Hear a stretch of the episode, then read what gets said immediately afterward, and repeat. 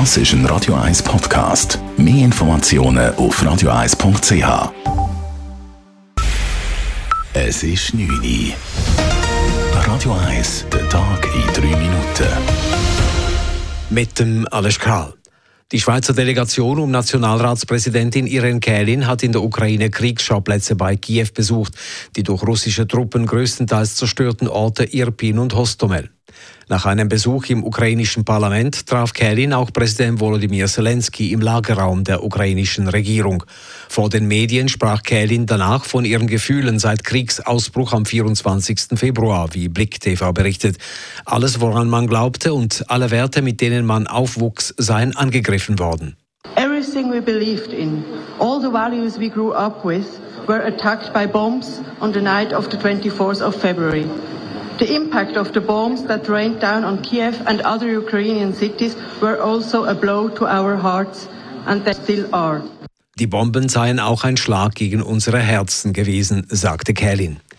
Der Energiestreit zwischen Russland und Europa hat sich derweil zugespitzt. Nachdem seit heute Polen und Bulgarien kein Gas mehr erhalten, droht Russland mit weiteren Lieferstopps. Gleichzeitig drohte der russische Präsident Putin mit Vergeltungsschlägen gegen Länder, welche die Ukraine unterstützen. Eine Studie der Stadt Zürich zeigt, dass Tempo 30 zu einer noch deutlicheren Lärmreduktion führt als bisher gedacht. Knapp 900 Anwohner wurden befragt, wie sich der Straßenlärm nach einer Temporeduktion verändert. Die Befragten schätzen die Lärmreduktion deutlich stärker ein, als die effektiven Messungen ergaben, sagt die Leiterin des städtischen Fachbereichs Lärmschutz, Stefanie Rüttener. Wir sind positiv überrascht gewesen, dass das wirklich so viel ausmacht. Die Vermutung ist, dass es eben eine Wirkung weit über die eigentliche Pegelabnahme ausgibt. Und zwar, wie sich die Charakteristik vom Lärmgeräusch einfach bei Tempo 30 und bei Tempo 50 doch wesentlich unterscheidet. Die Studie wurde vom Gesundheitsschutz der Stadt Zürich und dem Bundesamt für Umwelt durchgeführt. Ähnliche Befragungen sollen nun in der gesamten Schweiz gemacht werden. Der Bundesrat will beim elektronischen Patientendossier vorwärts machen und nimmt das Heft nun selber in die Hand. Er hat heute beschlossen, dass das elektronische Patientendossier künftig als Instrument in der obligatorischen Krankenversicherung gelten soll. Damit erhält der Bund weitgehendere Kompetenzen. Das Departement des Inneren soll nun eine Vorlage ausarbeiten. Geplant ist, dass alle ambulant tätigen Mediziner ein elektronisches Patientendossier führen müssen. Krankenkassen sollen keinen Zugriff darauf haben und das Patientendossier soll freiwillig sein. Der Bundesrat möchte aber, dass man die Schaffung eines solchen Dossiers aktiv ablehnen muss, sonst würde es automatisch eingerichtet. Winterthur könnte in drei Jahren ein Spielcasino erhalten. Der Bundesrat hat beschlossen, dass es in der Schweiz zwei neue Casino-Konzessionen geben soll. Im Hinblick auf die Neuausschreibung der bald auslaufenden Konzessionen werden zusätzliche Spielzonen in Lausanne und in Winterthur geschaffen.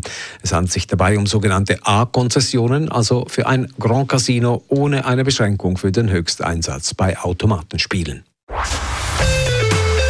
Radio 1 Wetter.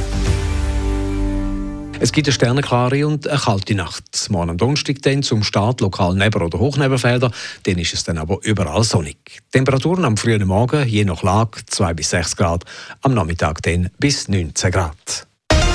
Das war der Tag in 3 Minuten.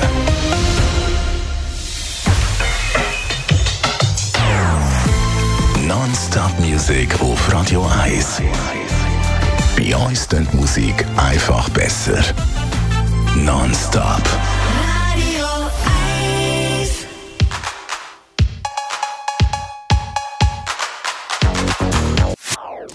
Das ist ein Radio 1 Podcast. Mehr Informationen auf radio1.ch.